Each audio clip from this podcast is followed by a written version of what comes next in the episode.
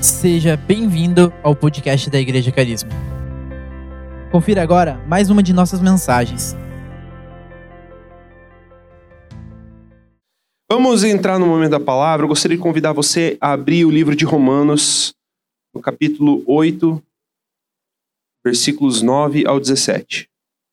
O título dessa mensagem é Uma Vida de Verdade. Uma Vida de Verdade. E esse, esse tema surgiu ao, ao longo do quando, quando eu consegui entender aquilo que vários textos da palavra que Deus tinha ministrado no meu coração sobre como como comunicar, como trazer para a igreja. Então, normalmente títulos de mensagem são difíceis assim para pregadores de, definirem. Assim. Então, depois de um, de um tempo olhando a coesão dos, dos versículos, eu acredito que uma vida de verdade. Você pode até colocar é, entre parênteses aí, se você quiser, além de uma vida de verdade, contra uma vida fake. Né? Se você quiser colocar aí, contra uma vida fake. Porque onde existe a verdade, a mentira é destruída. Onde há a verdade, a mentira ela não, ela não sobrevive.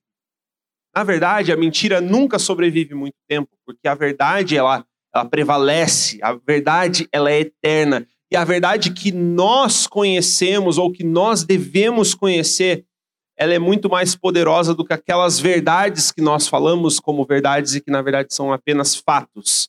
Fatos são pedaços ou fotografias de uma verdade. Fatos não são a verdade em si, mas elas são fotografias da verdade genuína. E hoje nós vamos falar não sobre fatos, nós vamos falar sobre a verdade, sobre uma vida de verdade. Eu quero ler com você Romanos 8, a partir do versículo 9. Diz assim: Vocês, porém, não são controlados pela natureza humana mas pelo Espírito. Se de fato o Espírito de Deus habita em vocês. E se alguém não tem o Espírito de Cristo, a ele não pertence. Uma vez que Cristo habita em vocês, embora o corpo morra por causa do pecado, o Espírito lhes dá vida, porque vocês foram declarados justos diante de Deus. E se o Espírito de Deus que ressuscitou Jesus dos mortos habita em vocês, o Deus que ressuscitou Cristo Jesus dos mortos dará vida a seu corpo mortal por meio deste mesmo Espírito que habita em vocês. Portanto, irmãos, vocês não têm que fazer o que a sua natureza humana lhes pede, porque se viverem de acordo com as exigências dela, morrerão. Se, contudo, pelo poder do Espírito fizerem morrer as obras do corpo, viverão porque todos os que são guiados pelo Espírito de Deus são filhos de Deus. Pois vocês não receberam um espírito que os torne de novo escravos medrosos, mas sim o Espírito de Deus que os adotou como próprios filhos. Agora nós o chamamos Abba Pai, pois o seu Espírito confirma ao nosso Espírito que somos filhos de Deus. E se somos os seus filhos, então somos seus herdeiros e, portanto, co-herdeiros com Cristo. Se de fato participamos de seu sofrimento, participaremos também de sua glória. Amém? Queridos, esse texto é um dos textos mais ricos da palavra de Deus. O capítulo 8 de Romanos é provavelmente um dos capítulos que dariam meses de pregação só com a riqueza do conteúdo que é condensado ali. Uma espécie de conclusão para apontar para um, um, outras direções que Paulo faz ali para a igreja de Roma.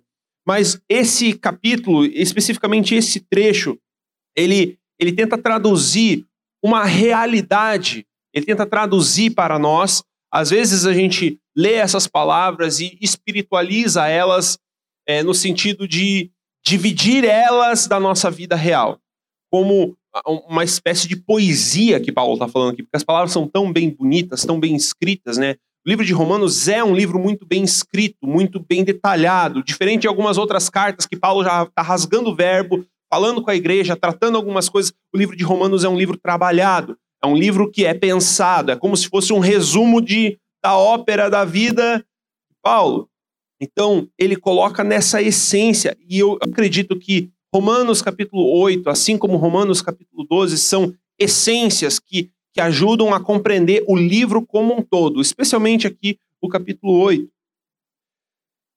Sabe, o pastor Ali ministrou aqui a respeito de morada de Deus, né, no última, na última ministração.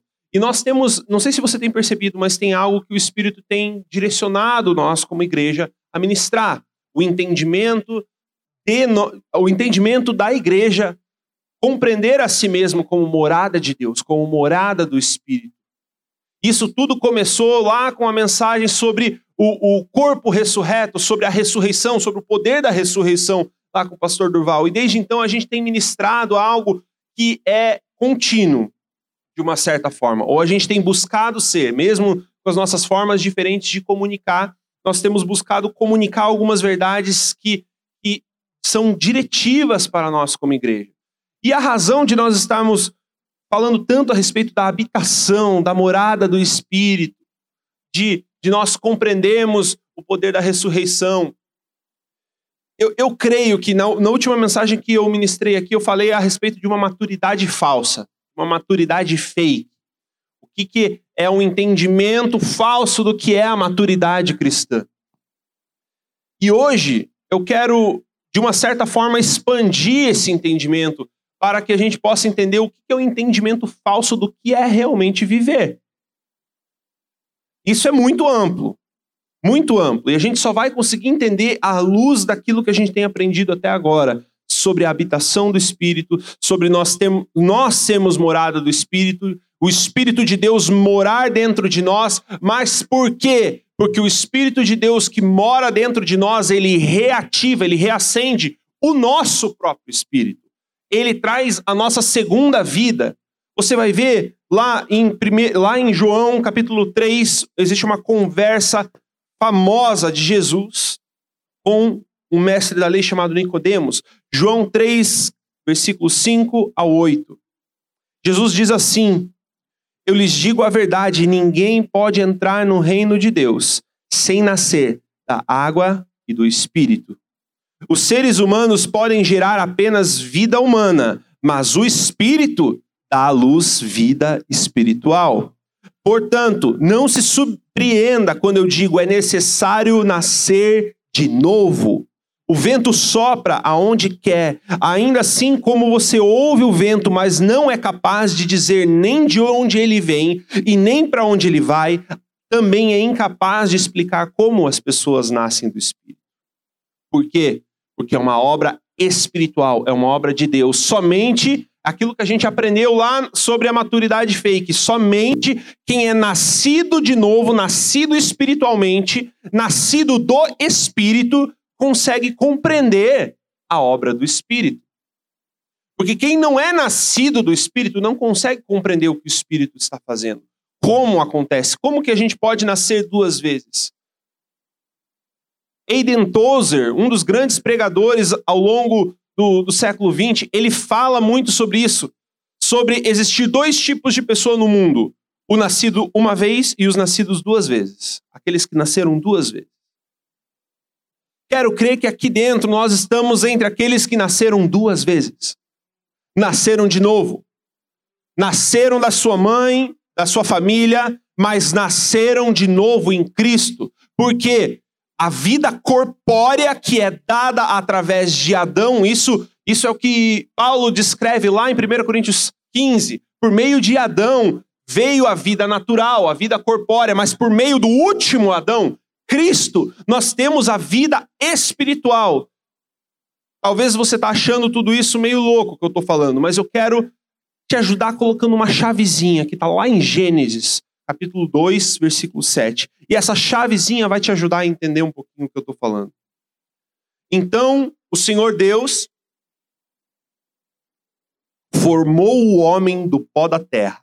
Presta atenção aqui. Soprou o fôlego de vida em suas narinas e o homem se tornou ser vivo. Presta atenção. Em toda a criação, os animais, na criação da natureza, Deus não soprou o fôlego de vida sobre eles. A vida veio com a criação. Quero que você preste atenção nisso. Você não vai encontrar em todo o relato da criação ali em Gênesis nenhum momento em que Deus sopra vida sobre os elefantes, sopra vida sobre os animais, sopra vida sobre o leão. Ele não sopra vida. Por quê? A palavra utilizada para sopro, aqui traduzida como fôlego de vida para nós, é a mesma palavra ruá, palavra no hebraico que é utilizada para descrever o espírito. A mesma palavra para dizer que o ruá de Deus pairava sobre a terra, sobre as águas. Lá no início da criação, o espírito de Deus pairava sobre toda a terra, que ainda estava sem forma, antes do momento do haja luz. Então, a palavra fôlego de vida está dizendo o próprio Espírito de Deus sendo soprado, a essência de Deus sendo soprada no homem. Por quê? Porque Deus falou, se você andar um pouquinho mais para trás, capítulo 1 ali de Gênesis, ele criou o homem à sua imagem e semelhança, para ser governante e dominante sobre o restante da criação. Esse é o mandato número um do homem mandato cultural, a razão pelo qual o homem foi criado, dominar, estabelecer reino sobre a terra, expandir esse reino, que é o reino do próprio Deus, porque o homem é a imagem de Deus. Queridos, o que eu estou querendo dizer aqui? Esse fôlego de vida que foi soprado sobre nós é a nossa essência, a nossa vida real aquilo que torna homem ser vivente. Para algumas traduções traz a palavra ser vivo, por exemplo. Mas o ser vivo aqui não é o ser vivo da mesma maneira como os animais, porque os animais eram vivos. As plantas eram vivas. Existe vida em toda a criação de Deus. Mas o que é esse ser vivente? É um ser ativado por o espírito. Então, diferente dos animais e diferente de toda a criação, o homem é um ser espiritual. Soprado com o fôlego de Deus. Esse fôlego de Deus é o próprio espírito de Deus, o Ruá de Deus. E por que, que isso é importante saber? Queridos, porque existe uma diferença grande entre os homens e os animais, entre a humanidade e os animais. E essa diferença está no Espírito de Deus que há dentro dele, que é o que capacita o homem para ser imagem e semelhança de Deus. Só que o problema da queda lá em Gênesis 3 é que o pecado traz em seu sua essência de defeitos ali, sua essência da queda, junto com as maldições que Deus pronuncia a partir da queda. O efeito do pecado na queda é o efeito no ruá de Deus, do Espírito de Deus. E é por isso que todo o Novo Testamento vai falar que nós estávamos mortos e somos trazidos à vida por meio de Cristo. Você vai ver Romanos fala sobre isso, Romanos 1, Romanos 2. Todos nós estávamos mortos em nossa natureza pecaminosa. O que, que é? Significa que nós, seres humanos, passamos a ser seres com corpo, mas com o ruá de Deus morto. Ah, Dani, mas como o Espírito de Deus capacitava as pessoas no, no Antigo Testamento e como que essas coisas aconteciam?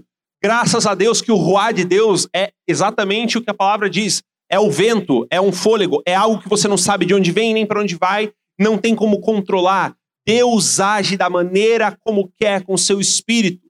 E mais do que o espírito ser um poderzinho de Deus, ele é a manifestação genuína de Deus que não pode ser contida, que não pode ser controlada, que não pode ser manipulada humanamente falando. E é por isso que, para estações específicas ao longo do Antigo Testamento, o Senhor trouxe capacitações específicas quando o Espírito de Deus veio sobre Saul. O Espírito de Deus veio sobre Bezalel e o capacitou para num, num, dom de artes da qual ninguém tinha capacidade para poder fazer o tabernáculo. O Espírito de Deus vinha em momentos específicos para capacitações específicas, como um rompimento, como uma intervenção no mundo caído. E essa intervenção é literalmente aquilo que nós temos livre acesso hoje pelo Espírito. Enquanto poucos homens eram capacitados pelo Espírito no Antigo Testamento. o Novo Testamento, por meio de Cristo, nós temos não somente livre acesso ao Espírito, como nós nos tornamos a morada do Espírito, porque templos e tabernáculos eles já não fazem mais sentido. A gente já falou sobre isso aqui. E nós já explicamos o porquê que eles não fazem mais sentido no Novo Testamento. Porque nós mesmos somos os templos. Nós somos tabernáculos portáteis da presença de Deus. E quando isso acontece conosco, significa que em cada um de nós a capacidade de ser morada do Ruá, o Espírito de Deus, o Espírito Santo de Deus, novamente. Por quê? Porque o Espírito Santo de Deus morando dentro de nós ativa o nosso espírito. Está percebendo algo? Nós não somente temos o Espírito de Deus dentro de nós, mas nós temos o nosso espírito sendo reativado. Eu já vou falar isso daqui a pouquinho. quero dizer uma coisa. Primeiro de tudo, se a gente olhar para esses primeiros versos, então, vou, vou, colocar aqui os primeiros versos que a gente comentou aqui sobre Romanos 8. Vou ler aqui do 9 ao 11. Vocês, porém, não são controlados pela natureza humana, mas pelo Espírito, se de fato o Espírito de Deus habita em vocês. Presta atenção. Vocês são controlados pelo Espírito. Qual Espírito? O seu próprio Espírito de Deus, soprado em você na criação e morto por causa do pecado. Mas ele só é possível, só é possível nós sermos guiados por esse Espírito se o Espírito de Deus de fato habita em nós. E aqui o Espírito de Deus é o Espírito Santo. Então o Espírito Santo faz morada e comunica ao nosso espírito, ao nosso homem interior, reativa, reaviva ele, de forma que nós possamos andar por ele e não somente pelo nosso corpo. E corpo aqui inclui não somente mãos, pernas, inclui cérebro, inclui mente, inclui os nossos pensamentos, inclui as nossas emoções. Mas então existe algo mais interno, mais profundo do que isso, que interage. Nós não somos pessoas partidas. Quando a gente fala corpo, alma e espírito, é bom para a gente entender didaticamente isso. Mas entenda, querido, o ser humano é ser humano. Que tem corpo, alma e espírito, tudo junto, misturado, tudo se mistura, tudo é junto, tudo acontece ali. Agora, o Espírito de Deus mora dentro de nós, ativando o nosso espírito e muda em sinergia todo o nosso corpo, toda a nossa mente, tudo aquilo que nós chamamos de alma, que é os sentimentos que são produzidos no cérebro. Ou seja, a nossa própria alma também é parte do corpo, que também é parte do espírito. Estão entendendo? É tudo junto. Nós não podemos dividir. Mesmo que a gente faça divisões didáticas, a palavra de Deus fala sobre homem interior e homem exterior, a palavra de Deus fala sobre corpo, espírito. A palavra de Deus fala em outros momentos corpo, alma e espírito são dimensões de uma mesma pessoa, de um ser humano, dimensões do ser humano. O ser humano continua o mesmo, indivisível. Por que, que é importante falar essas coisas? Eu estou fazendo pano de fundo para a gente entender o que Paulo está querendo dizer aqui.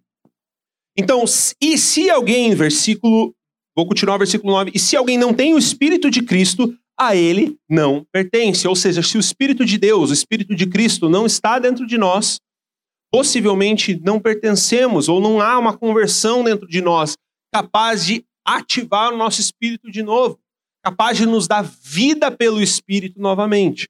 Uma vez que Cristo habita em vocês, embora o corpo morra por causa do pecado, tem muitas dimensões isso aqui. O Espírito lhes dá vida porque vocês foram declarados justos diante de Deus. O Espírito dá vida porque somos declarados justos por causa de Cristo, não por causa das nossas obras. Porque nós recebemos o Espírito como um presente. Como um presente, como graça de Deus. O Espírito é algo que foi derramado no momento que Jesus foi glorificado. É por isso que Jesus falou: é necessário que essas coisas aconteçam, é necessário que eu morra, que eu ressuscita, e quando eu tiver o corpo ressurreto e poder ser assunto aos céus, o Espírito poderá ser enviado até vocês. E eu vou estar com vocês todos os dias, por meio do Espírito. É Jesus falando que a sua presença estaria conosco por meio do Espírito. Uma vez que o Espírito habita em vocês, embora o corpo morra por causa do pecado, o Espírito lhe dá a vida, porque vocês foram declarados justos diante de Deus. E se o Espírito de Deus que ressuscitou Jesus dos mortos habita em vocês, o Deus que ressuscitou Cristo Jesus dos mortos dará vida ao seu corpo mortal por meio desse mesmo Espírito. Sim, Paulo está literalmente falando que o Espírito ativo dentro de nós traz vida ao nosso corpo. Sim, é por isso que podemos experimentar milagres estrondosos. É por isso que eu pude experimentar a cura de um problema cardíaco de, congênito. Meu irmão foi curado de um câncer na, na época da sua infância. Porque é genuinamente possível, quando o Espírito de Deus está operando em nós, existem sinais, existem milagres que podem ser operados por meio daqueles que têm o Espírito, porque a doença não faz parte do planejamento original de Deus. Significa que a gente sempre vai curar as pessoas no momento que a gente orar por elas? Claro que não, porque nós não conhecemos o propósito soberano de Deus sobre todas as coisas.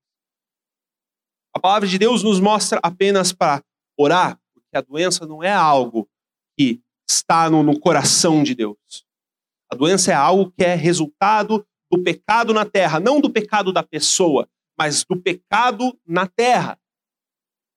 Toda a queda de Adão toda essa queda afetou tudo isso. Então, por que, que eu estou falando essas coisas? Porque coisas espirituais, do reino espiritual, fazem mudanças no reino real, que a gente chama de real, no reino físico. Doenças são curadas, manifestações milagrosas acontecem. O Espírito Santo pode agir hoje, pode fazer milagres hoje. Existe ação do Espírito sobre a igreja como um todo. Isso tudo faz parte desse, dessa invasão do Espírito sobre o reino terrestre, o reino da terra, o reino que a gente vive hoje.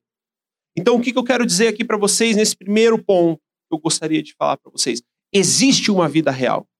Existe uma vida real, uma vida verdadeira. E essa vida verdadeira em tudo aquilo que nós falamos aqui, porque é a vida verdadeira?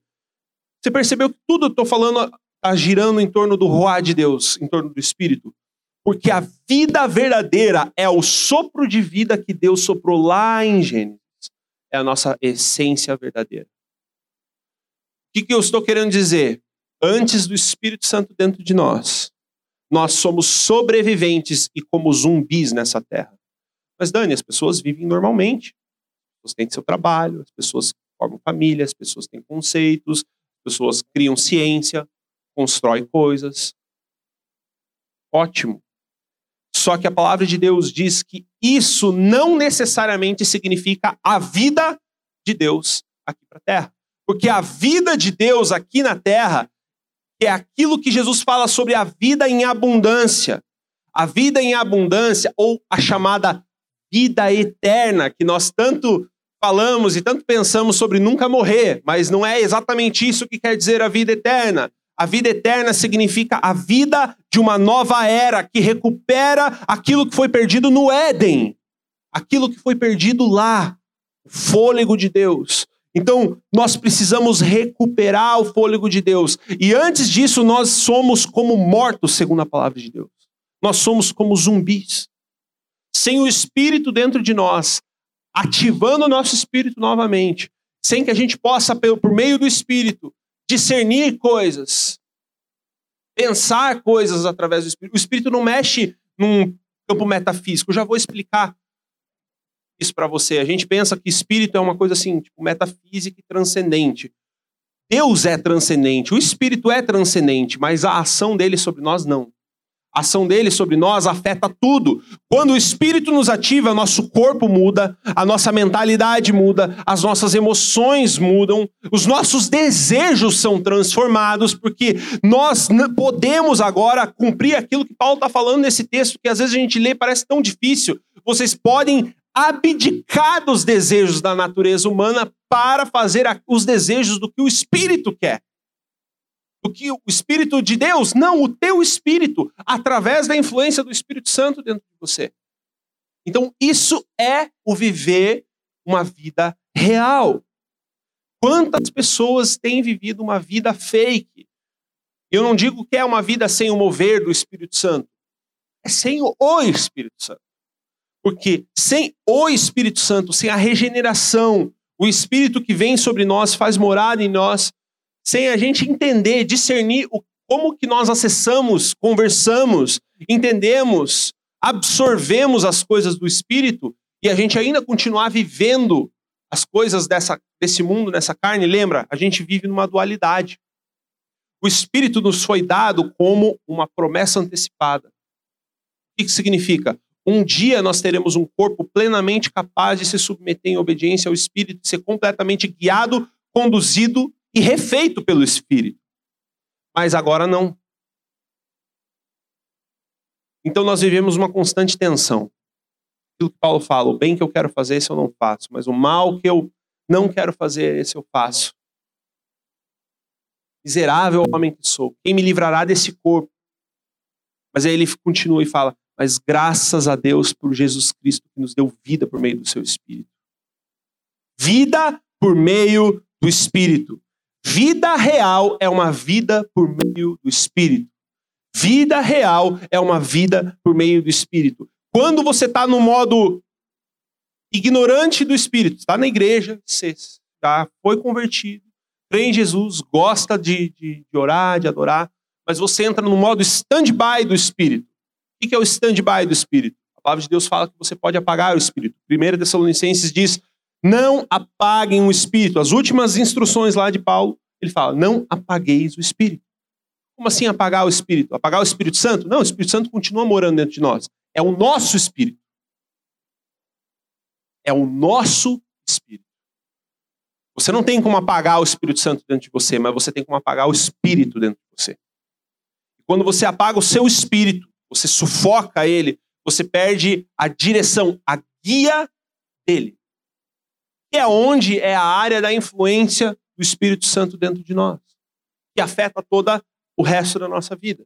Então, a vida no espírito é a vida real. Quando nós vivemos qualquer coisa longe do espírito, a gente vive numa vida em stand-by. Se antes nós éramos zumbis, como mortos-vivos, um cristão que não vive pelo espírito é um cristão em eterno stand-by. Ele nunca foi ligado, ele só está plugado na tomada. Mas ele não liga, ele não funciona. É um cristão que não funciona. É stand-by já está conectado na rede, já tem capacidade para funcionar, mas não funciona. É um cristão que não vive pela vida no Espírito, que não vive ativado no Espírito, que não vive compreendendo o que é viver pelo Espírito. A palavra de Deus, só citando para vocês, vocês podem anotar e ler na sua casa novamente, João 14, 17 e João 15, 26. Quando Jesus está prometendo sobre o Espírito Santo, ele dá uma descrição muito clara antes sobre quem é o Espírito Santo. Ele usa duas palavras: o Paracletos, o encorajador, ou o consolador em outras traduções, mas a, a palavra mais correta na tradução é encorajador. O encorajador, chamado também de o Espírito da Verdade. Jesus chama ele duas vezes de o Espírito da Verdade. O próprio Jesus, no mesmo Evangelho de João, fala: Eu sou o caminho, a verdade e a vida. Ninguém vem ao Pai a não ser por mim. Então ele está falando do Espírito da verdade e a verdade é Cristo. Então é o Espírito de Cristo que revela a verdade. O Espírito Santo traz verdade sobre nossas vidas. Por isso é muito complicado, especialmente a questão da mentira e da falsidade dentro da vida cristã, uma vida cristã com máscaras, uma vida cristã hipócrita, é, na verdade são sintomas de uma outra doença. Às vezes a gente pensa atacar a hipocrisia, ah, a igreja cheia de hipócritas, pessoas que são tumbas ou sepulcros caiados. E como John MacArthur sempre fala, bem, querido, sempre tem um lugar para mais um. Sempre tem um lugar para mais um. Para a gente poder desfazer das máscaras, desfazer da vida fake e viver uma vida real. O que é a vida real? É a vida que é pautada no espírito. Essa é a vida real. A gente pensa que a vida real é aquela vida onde a gente vive todos os dias, acorda, paga boleto, um dia acorda com bafo, outro dia acorda sem bafo, um dia acorda com dor de cabeça e tem que trabalhar. E isso aí a gente chama de vida real. Querido, essa aí é a vida stand-by. Isso é vida em stand-by. Vida real é quando o Espírito Santo de Deus faz parte da sua vida quando você acorda e vai escovar os dentes. E no momento que você vai para o seu trabalho, você está em conexão com o Espírito. O Espírito te direciona no seu trabalho, aonde pôr a mão, o que fazer, com quem falar, com que palavra lançar o Evangelho, para quem e em que momento plantar sementes do Evangelho. O espírito não quer fazer parte de um momento da metafísica da sua vida, daquele momento onde você vai para a transcendência do seu quarto em secreto, porque o secreto é precioso para gerar na piedade, o secreto é precioso para que a gente gere em oração, aumente a nossa capacidade do espírito, a gente mantenha a nossa candeia acesa, mas a candeia ela fica acesa para que ela possa iluminar. Você acende a candeia no secreto, mas você leva a candeia por onde quer que você vai. Então é no teu trabalho, então é nos seus estudos, é na sua família, é a forma como você fala com as pessoas. Uma vida no espírito faz você refletir sobre tudo. Você começa a refletir a forma de você falar, você começa a refletir sobre coisas de Deus em coisas aleatórias. Você começa a ver coisas aleatórias e você começa a enxergar Deus em coisas aleatórias. Por quê? O Espírito está infiltrando na sua vida, está ampliando a área de atuação. E é isso que acontece quando a gente permite que a morada do Espírito Santo de nós ative o nosso espírito e nos leve para uma vida real, não para uma vida em stand-by. Uma vida real, não para uma vida fake. E como a gente faz isso? Primeiro, nós precisamos entender que nós precisamos de fé, e a fé é fundamental para isso tudo. Hebreus 11, versículo 1 ao 3. Abra comigo na sua Bíblia. Presta atenção. A fé mostra a realidade daquilo que esperamos.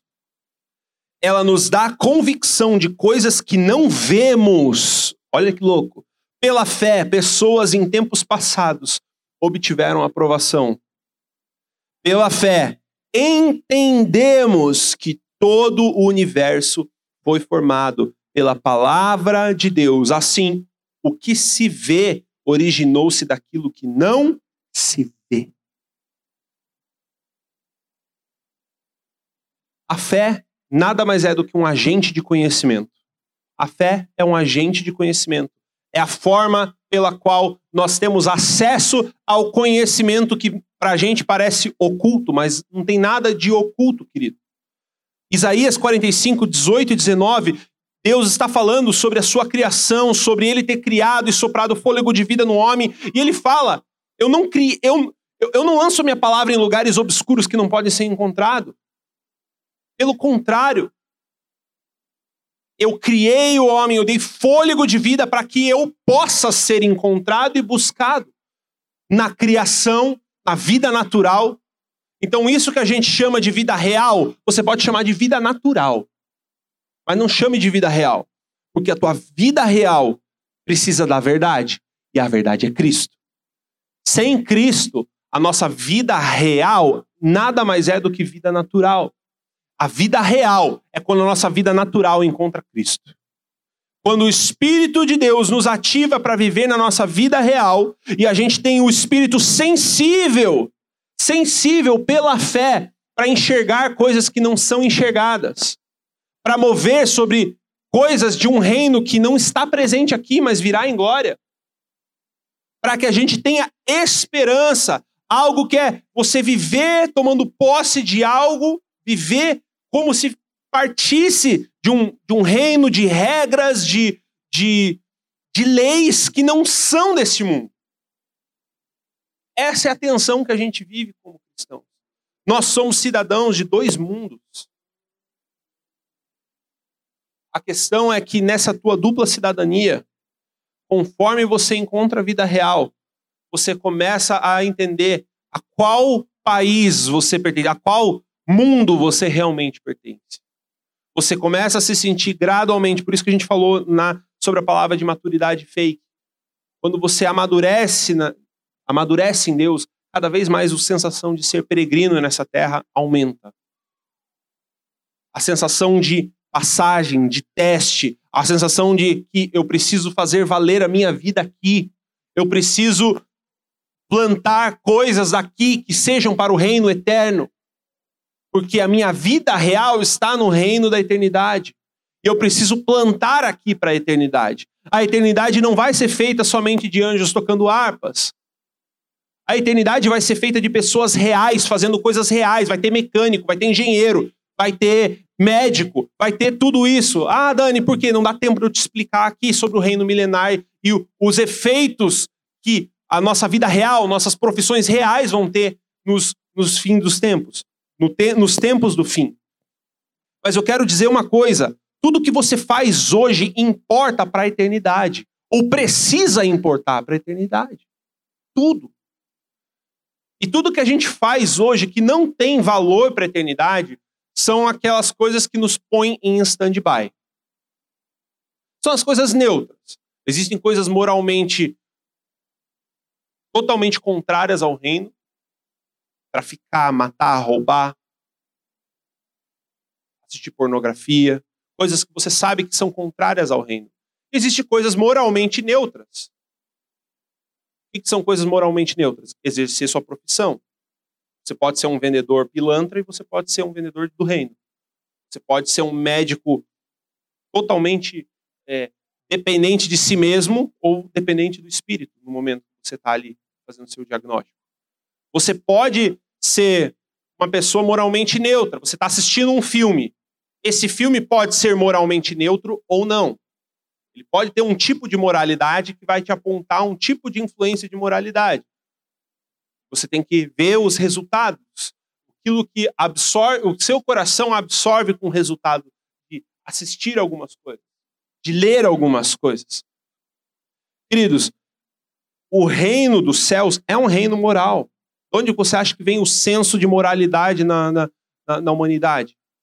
Então, claro que a tendência, enquanto o amor esfria, é que o mundo se torne cada vez mais imoral.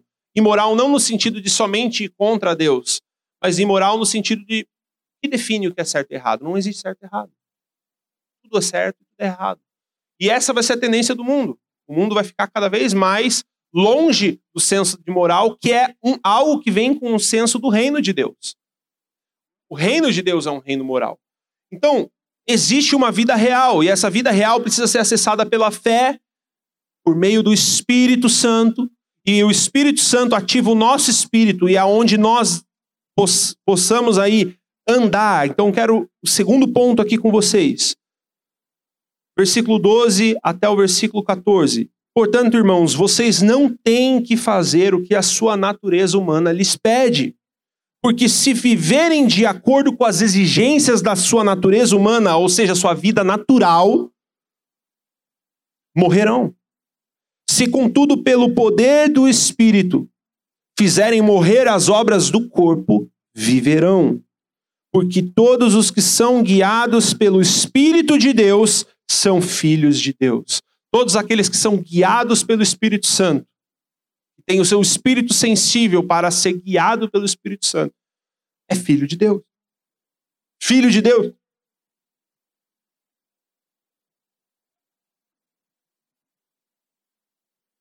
O próprio Tozer disse uma frase que eu, que eu acho bem marcante, eu quero trazer aqui para vocês.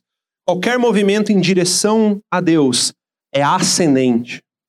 E qualquer direção em nossas vidas distante dele é descendente. Qualquer direção distante de Deus é descendente. Não importa. Isso faz parte de uma realidade da, dessa vida verdadeira, da vida real. Coisas moralmente neutras, mas que nos distanciam de Deus, é descendente é going down. Queda. Mesmo não sendo ruim em si mesmo, pecado em si mesmo, porque o que crente gosta de saber é o que é pecado e o que não é pecado. Mas o crente não se importa em o que agrada ao Espírito. Que é essa deveria ser a pergunta. A pergunta nossa não é o que é pecado ou o que não é pecado. Sabe por quê? A lei, nós não estamos mais debaixo da lei, mas nós estamos debaixo da lei do Espírito. Então Jesus redefiniu muito do que é pecado para nós. E a gente, através dos seus ensinamentos, e se a gente simplesmente pensar em tudo que é pecado e tudo que é a lei, nós somos incapazes de cumprir a lei. Mas como Cristo cumpriu a lei, nós precisamos deixar o Espírito nos fazer semelhantes a Cristo. E conforme nós somos semelhantes a Cristo, nós conseguimos então andar como ele andou, e aí sim, a gente vencer o pecado.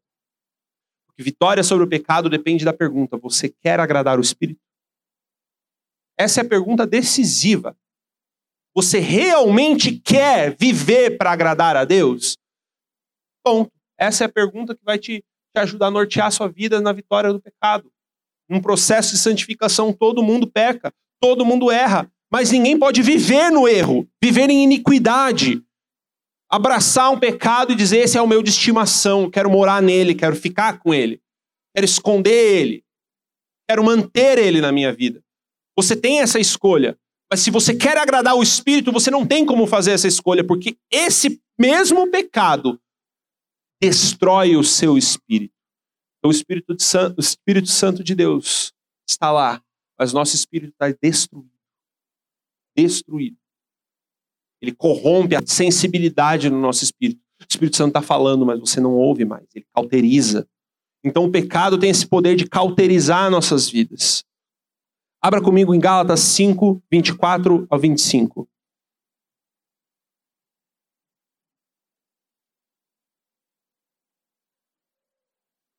Diz assim: Os que pertencem a Cristo Jesus crucificaram a carne com as suas paixões e seus desejos.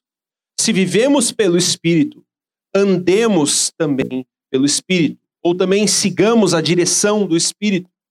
A NVT acrescenta em todas as áreas da nossa vida.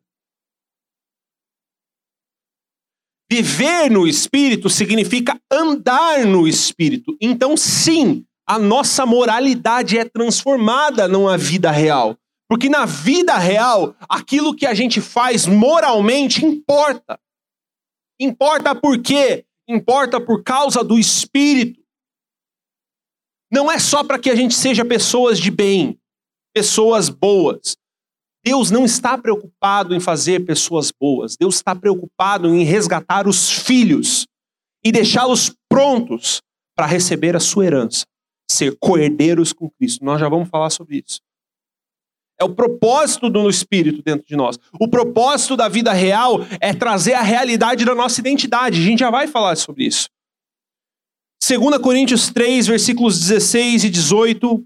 Pode anotar aí para abrir na sua casa. Diz assim: Contudo, sempre que alguém se volta para o Senhor, o véu é removido, pois o Senhor é Espírito, e onde o Espírito de, do Senhor está, ali há liberdade. Portanto, todos nós, dos quais o véu foi removido, podemos ver e refletir a glória do Senhor, que é o Espírito, nos, transform, nos transformando gradativamente a sua imagem gloriosa, deixando-nos cada vez mais parecidos com Ele. O que, que essa palavra está dizendo? Contemplar o Espírito, se voltar ao Senhor, colocar os nossos olhos no Senhor. Às vezes é necessário para que a gente para que a gente possa andar no Espírito e a gente ter essa vida no Espírito natural, a gente precisa de correções de rota. Por quê? É natural que nós vivendo na nossa vida natural começamos a focar muito naquilo que a gente vê. Conta bancária, coisas palpáveis. O materialismo, ele é só um sinal. O materialismo não quer dizer vontade de ter muitas coisas. Materialismo é crer naquilo que você pode tocar. É Tomé. Se eu não toco, se não é palpável, então não existe. Mas o materialismo, num próprio mundo natural, ele já é fake. Porque o mundo natural não é feito somente de coisas materiais. Existem leis da física, existem leis universais, existem coisas que transcendem aquilo que é material. O mundo não é só as coisas materiais, só matéria. E a palavra de Deus concorda muito bem com esse desafio à filosofia materialista. E o porquê? Preste atenção, aqui é muito importante essa contemplação, esse se voltar para o Senhor, que normalmente é na adoração, na prostração, na oração, na entrega. Quando, quando eu percebo que eu estou muito muito carnal, muito muito natural, muito racional. Eu entendo que eu preciso usar meios que a palavra de Deus me aponta para que eu possa descortinar o véu e contemplar o Espírito. Jejum é um desses meios. Oração intensiva no secreto é um desses meios. Há momentos de adoração coletiva aqui na igreja é um desses meios. São meios para um fim, querido. São suportes. Porque o fim é que você contemple o Espírito. O fim é que você olhe para o Espírito do Senhor e consiga ser prescurtado por Ele. Ele olhe para você, analisa você, expõe as suas falhas, você fica nu diante do Senhor. E ali você consegue enxergar o que você não estava enxergando. Você enxerga o seu modo stand-by. Você percebe é como, não sei se você já viu o Clique, aquele filme Clique. No Clique, o cara decide em alguns momentos da sua vida avançar e passar.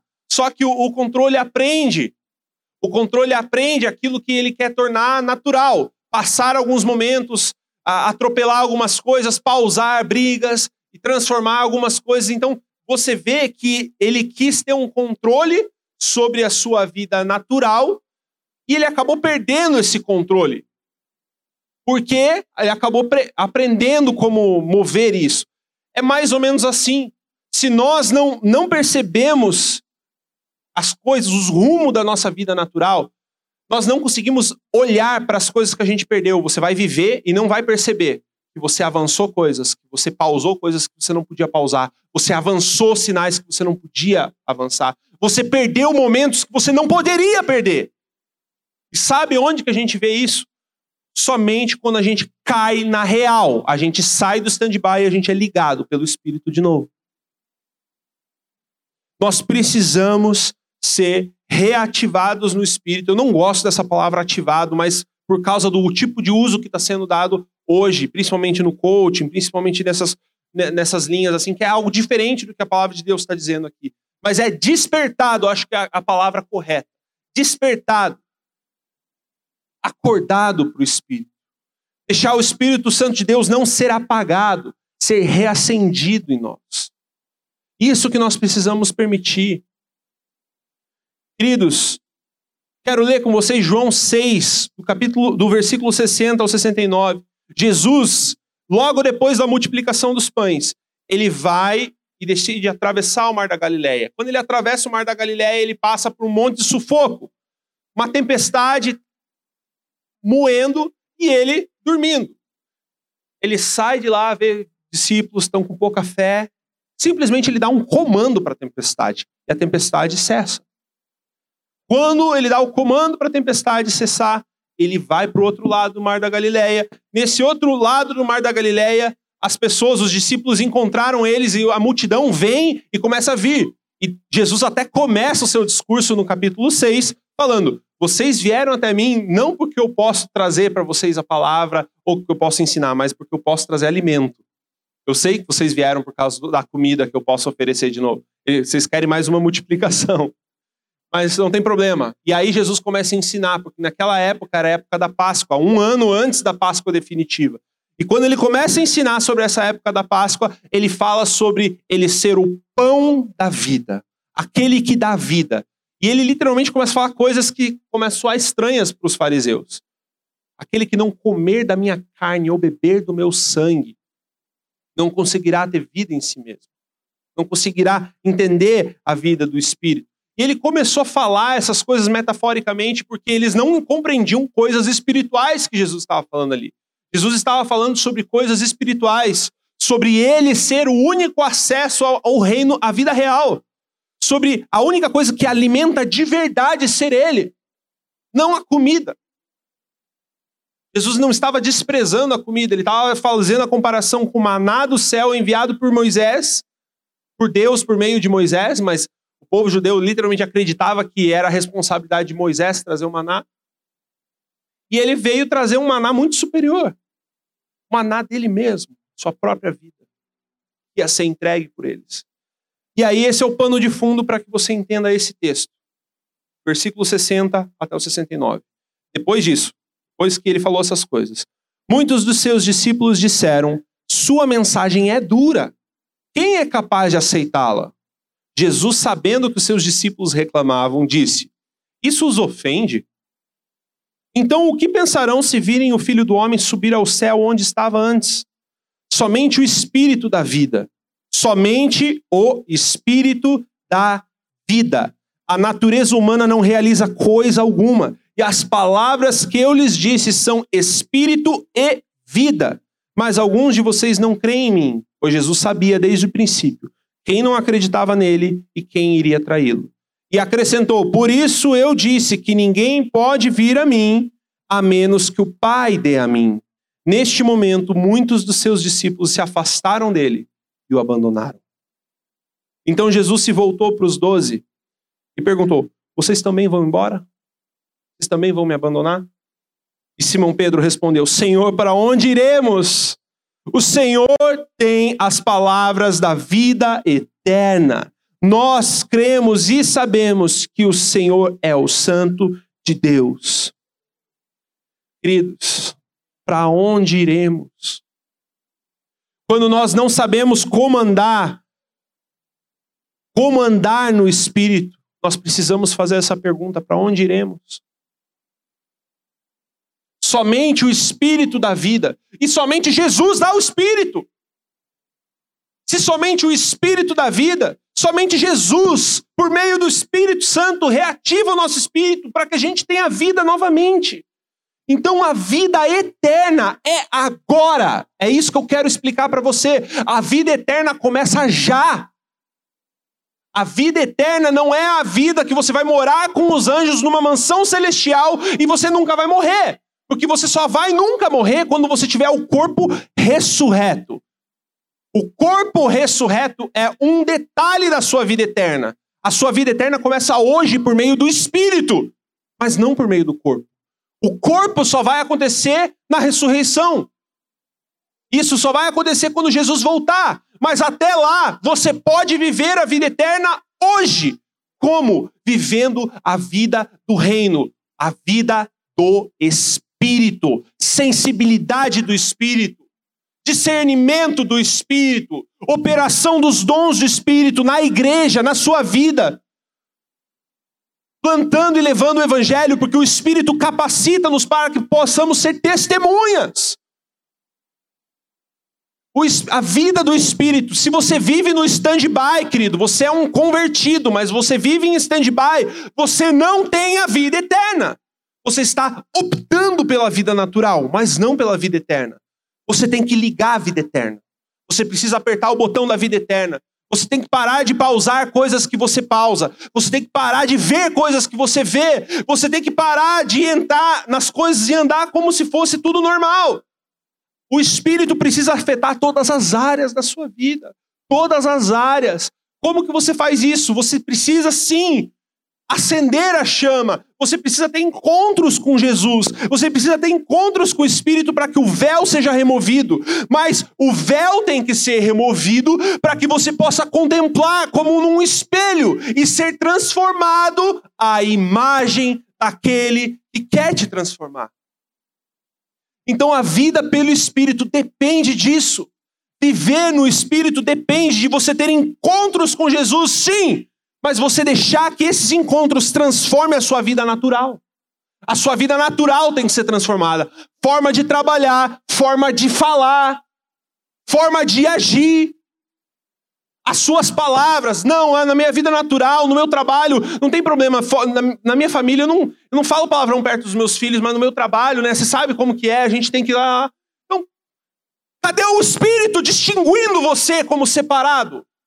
Você entende, querido? Você tem que deixar o Espírito discernir isso, trazer discernimento para você. E você tem que ficar cada vez mais assim.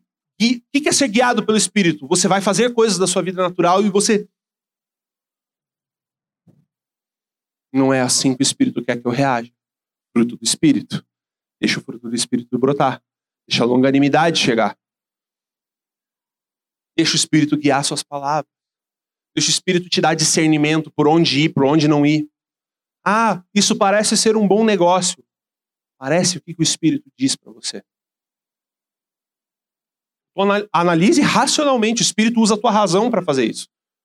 Analise racionalmente, tenha sabedoria. A palavra de Deus diz que o princípio do Senhor é o, o, o princípio da sabedoria é o temor do Senhor. John Bunyan, o escritor do, do, do clássico O Peregrino, ele falou o seguinte: se nós não temos o princípio da sabedoria, nós não temos nem o meio nem o fim. Se nós não temos temor do Senhor, o que você vai pensar que você tem o meio ou o fim da sabedoria? Não tem, porque ele é o começo, é a base da sabedoria. Não existe sabedoria sem que o Senhor seja a base dela. Por que, que eu estou falando isso? Isso é uma das vias práticas de como o Espírito atua na nossa mente, na vida real. Vida real. Isso é vida real.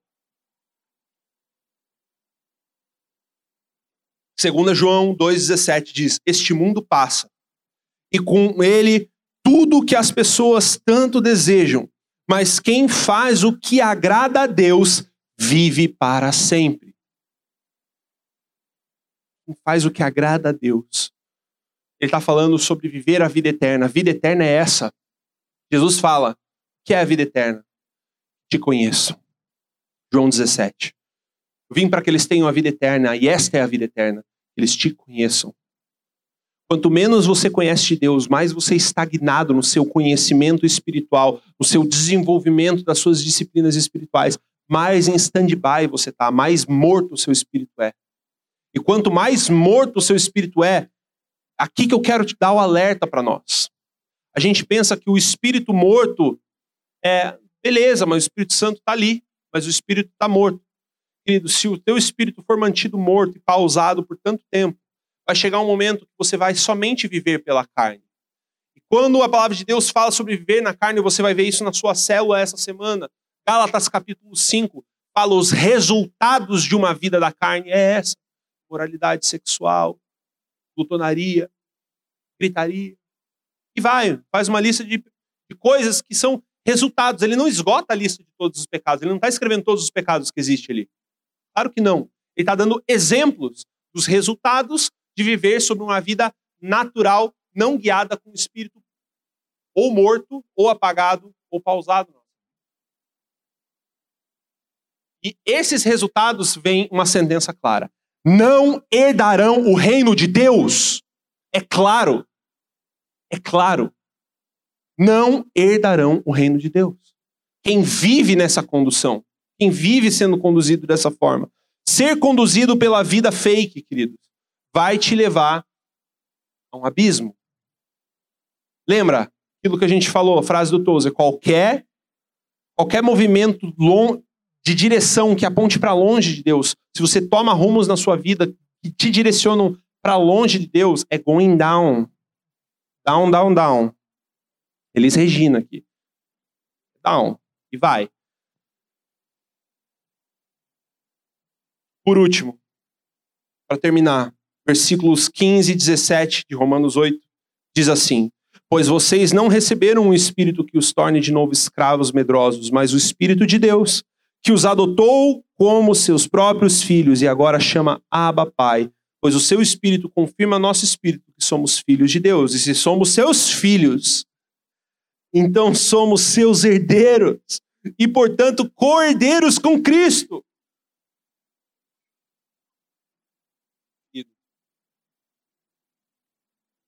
Você precisa entender isso aqui. O motivo de nós sabemos que existe uma vida real, existe uma vida verdadeira. E nós podemos andar por essa vida verdadeira, como a gente estava falando aqui, como andar, como viver sobre essa vida verdadeira. A gente primeiro precisa da fé para ter acesso ao Espírito, ter encontros com o Espírito que transformam o nosso caráter, nossa forma de agir, nossa forma de andar, o andar fala de caráter. Toda vez que você vê andar na Bíblia, andar, praticar, seguir, é caráter. É caráter. A Bíblia está tratando o nosso caráter. Mas para que tudo isso? Por causa disso. O último tópico aqui que eu, eu, eu gostaria de chamar dessa maneira é encontrar a nossa essência. Saber quem você é. Identidade. 1 Coríntios 2,11: Pois quem dentre os homens conhece as coisas dos homens, a não ser o espírito do homem que nele está? Da mesma forma, ninguém conhece as coisas de Deus, a não ser o espírito de Deus. eu estou querendo dizer aqui? A realidade de quem você é. Só o seu espírito pode dizer. Como é o teu espírito?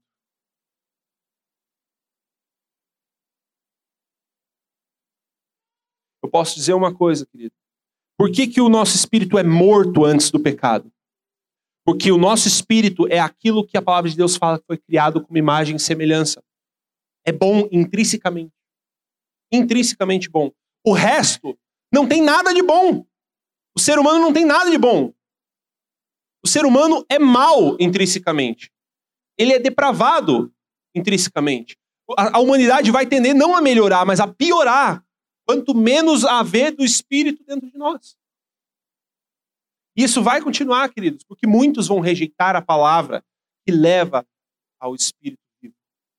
Mas o espírito é onde o projeto inicial de Deus, ele é reativado. Quer ver um, algo para ajudar a gente a embasar aqui? 1 Coríntios 13, do 11 ao 13. Diz assim: Quando eu era criança, falava, pensava e raciocinava quando criança. Mas quando eu me tornei homem, eu deixei para trás as coisas de criança. Agora vemos de um modo imperfeito, como um reflexo no espelho, mas então veremos tudo face a face. Tudo que eu sei agora é parcial e incompleto, mas eu conhecerei tudo plenamente, assim como Deus já me conhece plenamente. Três coisas, na verdade, permanecerão: a fé, a esperança e o amor. E a maior delas é o amor. Queridos, Paulo colocou isso aqui numa interseção de um longo discurso sobre uma vida no Espírito, sobre o exercício dos dons do Espírito na igreja, sobre a atuação do Espírito e ele colocou algo para. Mas eu vou mostrar para vocês um caminho excelente, um caminho melhor. O caminho do amor. Porque no amor de Cristo, quando nós somos impactados no amor de Cristo, o ápice da ativação do nosso espírito, o ápice do, do, do, reavivamento do nosso espírito acontece quando a gente tem um encontro genuíno com o amor de Jesus. Por quê? Ele nos permite ver, mesmo que de forma parcial e incompleta, a realidade que nós teremos no reino. É isso que Paulo está querendo dizer aqui. Tudo que eu sei agora é imparcial. Ele sabe. Ele, como homem cristão, que anda no Espírito, que tem vida no Espírito, ele sabe. Mas se Paulo ainda vê parcial e incompleto, imagine nós. Imagine nós. Mas nós veremos face a face. E nós seremos plenamente conhecidos. Por quê? Queridos, mesmo tendo uma visão parcial e incompleta, nós podemos ver, conhecer a nossa essência. A palavra de Deus revela a nossa essência. Como? Nós não somos capazes de saber ela, mas o Espírito de Deus é.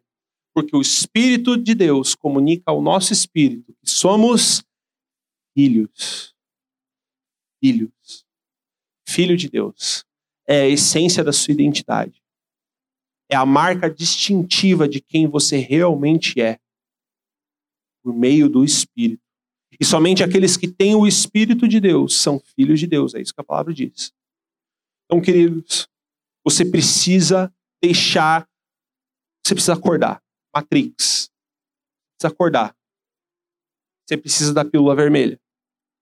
Você precisa acordar. Você precisa despertar. Despertar para a sua vida real. Talvez você tenha vivido na Matrix até agora. Você tenha vivido até agora numa vida em stand-by. Vivendo como um bom cristão, mas não vivendo no espírito. Porque a vida no espírito é a sua vida real. E vai afetar todas as áreas da sua vida. Tudo. Tudo o que você pensa vai ser afetado por isso. O espírito afeta todas as áreas da nossa vida. Feche os seus olhos aí onde você está. Muito obrigado por nos ouvir até aqui. Esperamos que essa mensagem tenha edificado a sua vida. Acesse os nossos perfis nas redes sociais, arroba Igreja Carisma e o nosso site, igrejacarisma.org. Igreja Carisma, transformando vidas, edificando discípulos.